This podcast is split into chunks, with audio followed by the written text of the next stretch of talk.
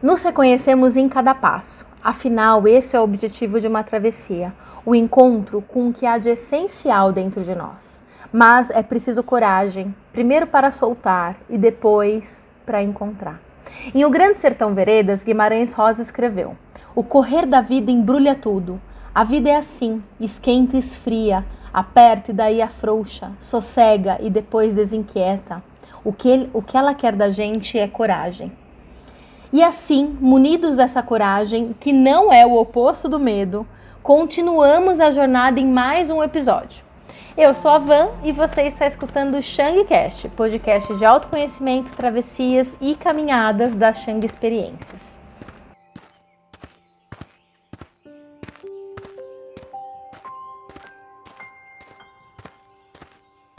Olá, espero que você esteja bem nessa sexta-feira, ou seja lá o dia que você está escutando esse podcast. A gente abriu aqui com Guimarães Rosa e ele é incrível, né? No tema Travessias, ele é uma das grandes inspirações e eu não sei porque ainda não tinha trazido ele por aqui. Mas antes tarde do que nunca, né? Tardo, mas não falho. Bom, você está escutando o episódio número 8 da série que tem o mesmo nome, tá? Do livro que a gente está lendo e comentando, que chama Caminhar uma Revolução esse é um livro do Adriano Labucci, que é publicado pela Martins Fontes. Se você chegou até aqui, mas você não escutou os episódios anteriores, eu sugiro que você faça isso na ordem, tá? Porque como a gente está acompanhando os capítulos do livro, tem uma sequência que é importante. E é um processo, né, que a gente está caminhando juntos. Então, para tudo, volta lá e a gente se encontra logo mais aqui no presente, tá bom? Bom, no episódio anterior, depois de viajar em diversas ideias, a gente finalmente começou o capítulo que se chama Caminhar nos faz livres. Então, o, o, ponto principal ali, né, que a gente trouxe, foi o risco que a liberdade nos pede, né, sobre os sacrifícios que às vezes, às vezes não sempre, a gente vai fazer pela liberdade. Né? Então não tem como a gente se manter numa zona de conforto. E o Labute ele fala, eu vou reler alguns trechos, tá? Que a gente leu na, na, na semana anterior, mas só para aquecer os nossos motores. Então ele disse, ó, essa liberdade também sempre pôde pôr algo em risco, até mesmo a vida. E aí logo depois disso a gente finalizou o episódio com duas perguntas, tá, desse trecho, que eu vou reler, mas eu vou reler em partes porque a gente vai desmembrar eles, tá? Então, primeiro ele fala o seguinte, ó, o risco fora de nós.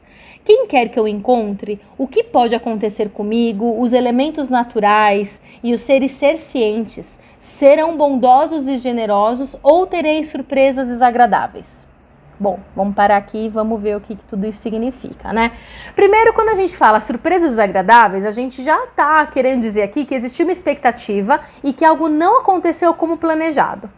E se a gente for pensar em relação à vida, em cada esquina a gente vai encontrar uma surpresa e principalmente transformações e mudanças, né? Nas pessoas, nas situações. Nós mesmos mudamos todos os dias. Por isso, a permanência ela não existe, né? A tal da estabilidade é uma grande ilusão. E entender, né, que, e, que esse risco, esse risco fora de nós, que também é dentro, tá? Porque é uma interpretação que a gente tem, é justamente não levar em consideração essas mudanças e querer abraçar a estabilidade e a segurança. Então, quando a gente coloca as expectativas é, incertezas que vão além de nós e exigimos do outro que ele não será capaz de nos oferecer, vamos nos frustrar facilmente, né? Frustração atrás de frustração. E eu nem acho, tá, que isso tem a ver só com bondade, generosidade, né? Enfim, como ele diz, porque senão a gente vai para um campo dual, né? E mesmo que ele traga dessa forma no livro, eu estou trazendo aqui uma visão para que a gente possa expandir além disso também. Então não existe nessas né, dualidades, o bem e o mal, certo e errado. A gente tem que pensar em termos de humanidade, né, em termos de limite, né? Então, a gente também não vai suprir as expectativas das pessoas o tempo inteiro. E que bom que a gente não faça isso, né? Se você faz, tem alguma coisa errada. Porque senão a gente vai viver só para o outro.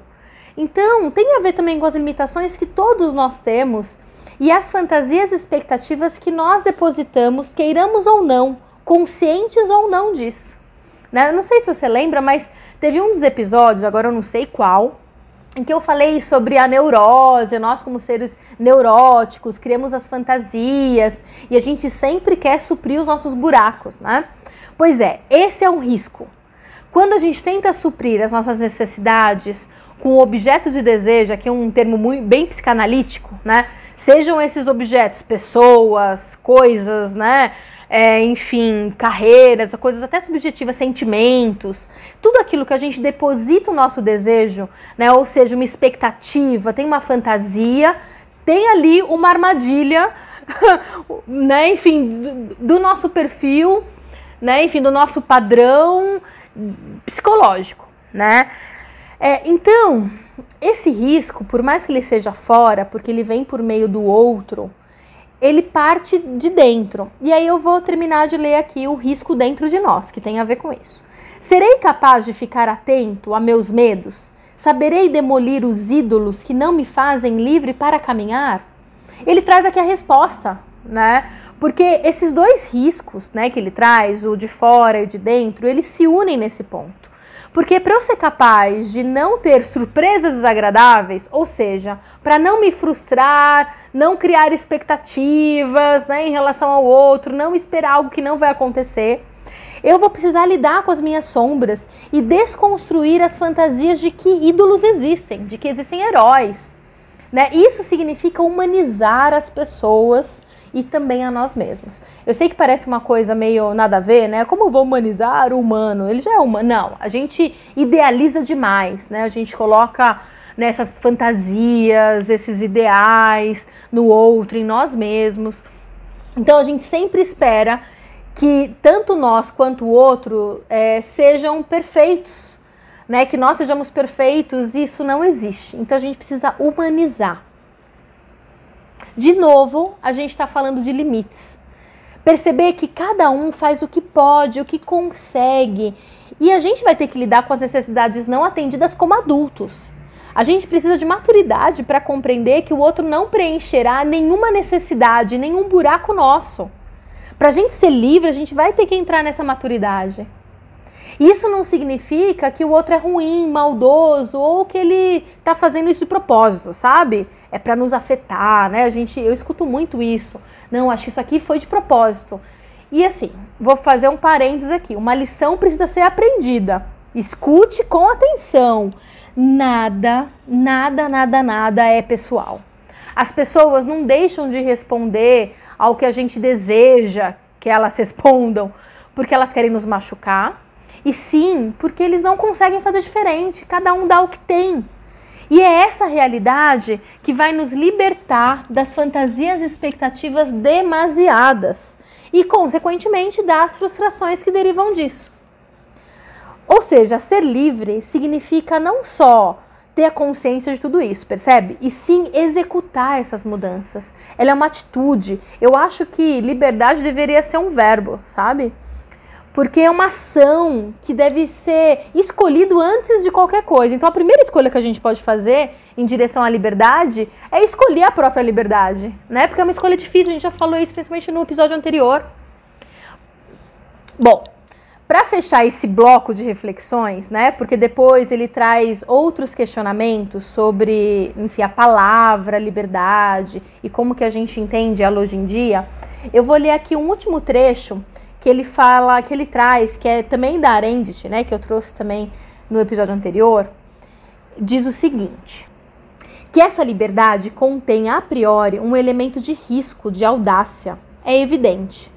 Realmente, a casa que o homem livre tinha a faculdade de abandonar não era apenas o lugar em que as pessoas eram dominadas pela necessidade e pela coerção era também o lugar onde a vida de cada um era tutelada e onde tudo estava orientado para atender às necessidades vitais.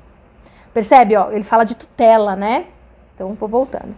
Assim, só era livre quem estava pronto para arriscar a vida. Possuir alguma servil e não livre aquele é, que estava agarrado à vida com demasiado amor. Um pecado que a língua grega definia com um termo específico. Beleza? Fechou aí? Eu vou lá para a nota de, ro de rodapé que ela fala do termo, que é um termo grego que significa o amor à vida.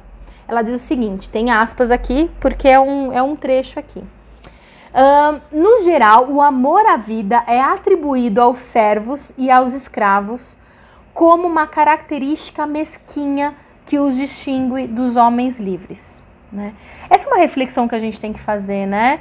O que significa o amor à vida nesse contexto, né? Talvez ele esteja falando, né, enfim, de, de um, de um ponto mais mais inocente, sabe? Porque nós, como, como homens, li, homens, mulheres e, e afins livres, seres humanos livres, a gente tem que sair um pouco né, da ingenuidade da vida e entender que a gente vai ter que romper né, com, com, com certos atributos que vão tutelar a nós mesmos, né, as nossas escolhas, para que a gente possa então arriscar.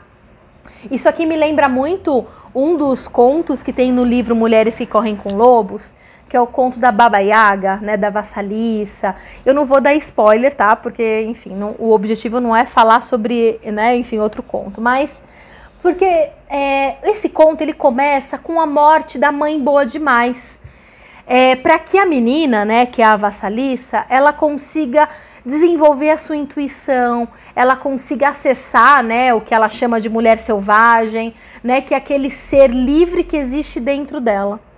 Mas para isso, a mãe boa demais, que protege, que, que tá ali o tempo inteiro oferecendo e suportando todas as, todas as necessidades né, dessa menina, precisa morrer. Então a gente, é, pra gente ser adulto, a criança precisa deixar de existir. E eu não tô falando aqui, tá, gente, tipo, do, do, do nosso lado mais infantil, alegre, leve. Não. Eu tô falando do lado infantilizado. A gente precisa crescer na vida.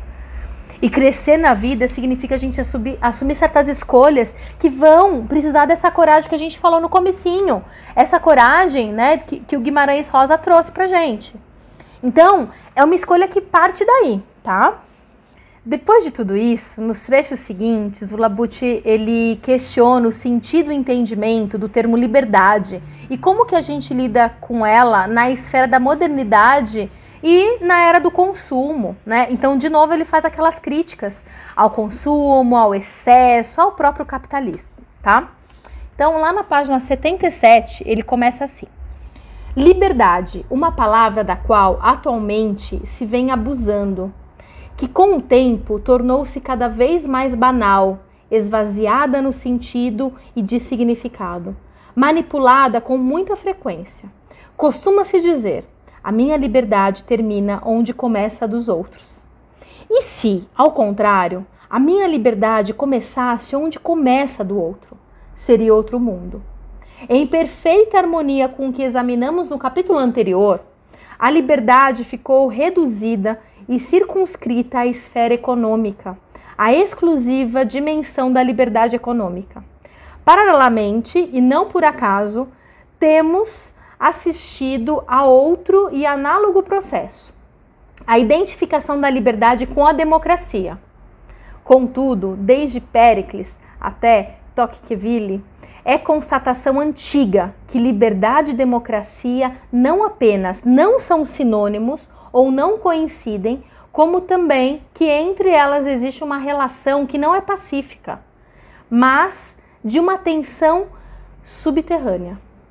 Ainda mais hoje, quando por motivos até aqui expostos está, está cada vez mais forte uma ideia pre, é, plebiscitária de democracia que coloca em risco a liberdade. Bom, é bem, é bem crítico isso, né? É, e depois ele vai trazer aqui o exemplo até de Jesus, né? Porque ele vai trazendo né, essas parábolas, né, enfim, essas histórias mais antigas. Então, ele fala que o julgamento de Jesus, no, recor no recurso né, da maioria, uma escolha democrática, em que a decisão foi sorte, solte Barrabás e mate Jesus. E aqui, né, a gente pode puxar vários ganchos, inclusive falar sobre a imagem de Jesus, né, um dos caras mais subversivos que existiu, rebelde, caminhava com pobres, prostitutas, leprosos, com as minorias, né? Hoje em dia ele estaria, ele estaria aqui lutando pelos direitos humanos a todo custo, lá no meio do povo. Ele não era representante da burguesia e de princípios capitalistas que nem existia na época, né? Não da forma como a gente entende hoje. mesmo que é, em seu nome muitos o fizeram e fazem até hoje. Então Jesus ele não deve ter muito orgulho do que fizeram em seu nome, não, porque é exatamente o contrário do que ele fazia e pregava. Mas voltando aqui, né, e é um ponto importante, porque é, a sociedade lá atrás, ela já era, né, por mais que não era o capitalismo, um capitalismo primitivo, né, isso não existia, mas é, já, já havia uma, uma dominância, né, já tinha relação entre escravo, né, servos e, e donos, né, e patronos, né, enfim, dentro dessa escala, né, na sociedade. Então, a população, ela já era dominada nesse sentido, ela não era uma população livre. As pessoas que gritaram, solte Barrabás e mate Jesus, não eram pessoas livres. Eram pessoas que estavam ali buscando, né, enfim, o comodismo. Né? É, o, é o que ela fala aqui, é o, é o que a Arendt fala. A vida era tutelada, né? Enfim, e hoje a nossa vida também é tutelada, né? Por um Estado, bem que não funciona, mas é tutelada, né? Então, a, então a gente, quando a gente vive numa sociedade, né? Enfim, a gente compartilha isso de uma certa forma. E o objetivo aqui é, é romper com isso, entende? Então vocês estão entendendo onde, onde a gente vai chegar? Né? Então é uma coisa bem, bem forte. Um pouquinho depois de, dele falar de Jesus, ele traz aqui um, uma referência italiana de um artigo que o título é o seguinte, ó, a Itália dócil que perdeu o dissenso. Eu não vou ler italiano porque eu não sei falar italiano, tá bom? Mas é um texto, um artigo da Nadia Urbinati. E, e ela diz o seguinte, olha aqui. Uma sociedade livre precisa de dissenso, as minorias são o verdadeiro problema, entre parênteses, ou ao contrário, a salvação, fecha parênteses, das sociedades democráticas maduras. Porque são elas que expressam divergências, que reivindicam espaços de ação que não estão em sintonia com os da maioria. Por essa razão, uma sociedade livre é o oposto de uma sociedade dócil. Docilidade significa não ter uma opinião diferente sobre como pensar no que fazer quanto à opinião preponderante. Significa aceitar pacificamente o que o chefe de plantão, por exemplo, né, ele acha, supõe, ele quer. Os cidadãos dóceis se assemelham a uma massa de espectadores, escutam em silêncio e eventualmente fazem uma avaliação ao final do espetáculo com aplausos ou assobios. E depois ela fala sobre a Itália, né, que parece, ó, é, é, né, porque a gente fala da Itália, né, porque o livro, né, o Adriano Labucci, ele é italiano, mas a gente pode trazer isso, tá, para nossa sociedade também, para o Brasil, para o mundo todo, ó. Essa Itália se parece com é, uma grande caserna, dócil, acomodada, domesticada, né, a gente também, né. Sejam pessoas de direita ou de esquerda, infelizmente é sempre a mesma ladainha. Queremos que os prefeitos se transformem em soldados graduados e aceitamos de bom grado que preencham nossas vidas cotidianas com proibições e conselhos. De novo, o lance de tutelar a nossa vida, né? A gente terceiriza. Voltando. Comissões bipartidárias crescem a cada dia servem para nos habituar a pensar que a oposição deve ser útil à maioria, tornar-se uma oposição agradável à maioria. Uma oposição que simplesmente se opõe e critica e discorda parece um mal a extirpar, o símbolo de uma sociedade não perfeitamente dócil.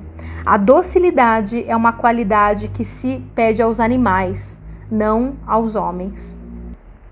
Esse trecho aqui, ele também, quando ele fala né, de docilidade, me lembra muito de uma vez, né, que eu vi uma palestra, não foi um texto que eu li, mas tem um, um texto do Winnicott que fala isso. Que perguntaram para o Winnicott, né? Tipo, tem dois bebês. Não, na verdade o Winnicott te perguntou: se tiver dois bebês, um bebê super dócil, um bebê super agitado, né? Qual bebê você escolheria? E as pessoas, é óbvio que vão escolher, né, a maioria, o dócil, né? Porque é mais fácil de controlar, né? De uma certa forma. E o Winnicott ele diz: não, escolha sempre o bebê mais agitado, porque ele sabe o que ele quer, né? Então, é, é essa questão, né? Enfim, da docilidade, ela não é uma qualidade, ela não é um atributo positivo. Né? Porque os tiranos, os ditadores, que, são eles é que pedem docilidade. Os exploradores portugueses, espanhóis, né? Que dizimaram inúmeros povos, que dominaram mulheres, crianças, impedindo a todos de lutarem. São eles é que esperam que nós sejamos dóceis, que esperaram que os índios, quando eles chegaram aqui no Brasil, fossem dóceis, né?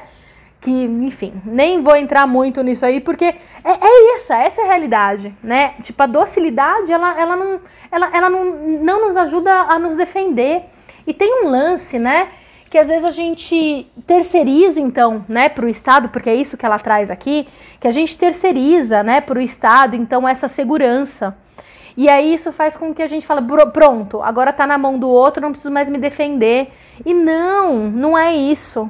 A gente precisa sim se defender. Não dá pra gente terceirizar isso, entende? A gente precisa saber o que a gente quer e ir atrás disso. Isso que é, que é o sinal mais puro do que a liberdade. Tá? Mas vamos voltar aqui pro texto, eu já me enrolei um pouquinho.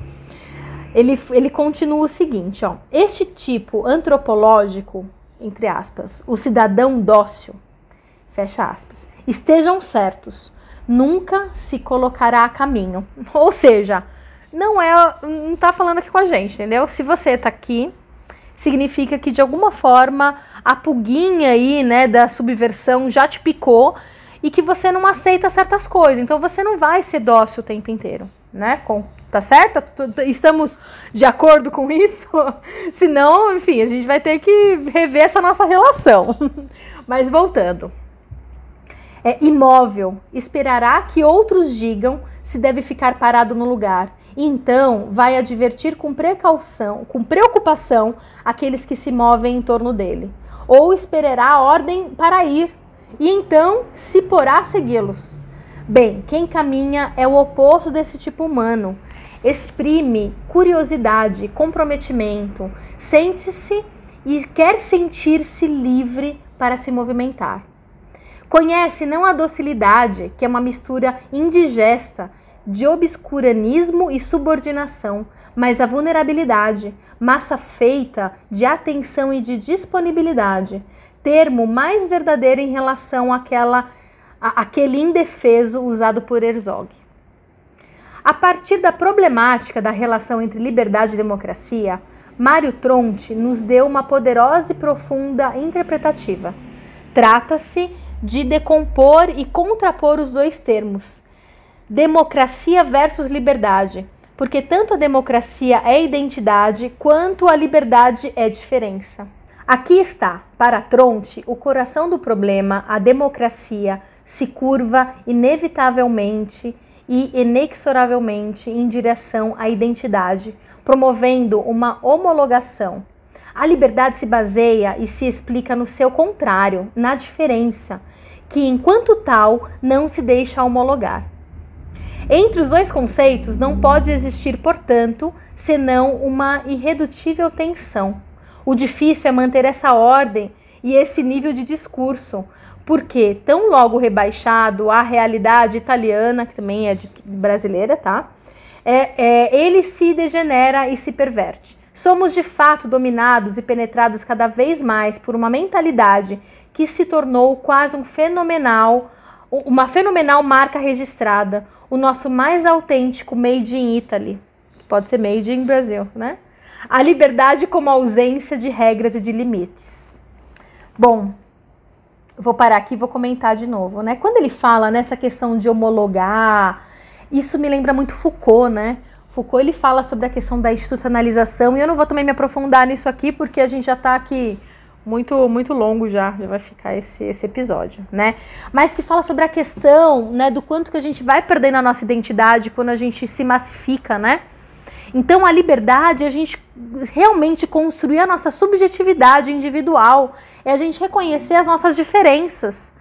Então é muito bonito isso. Então não é, não significa que a gente precisa ser igual a todos. A gente nem deve querer ser igual. Muito pelo contrário.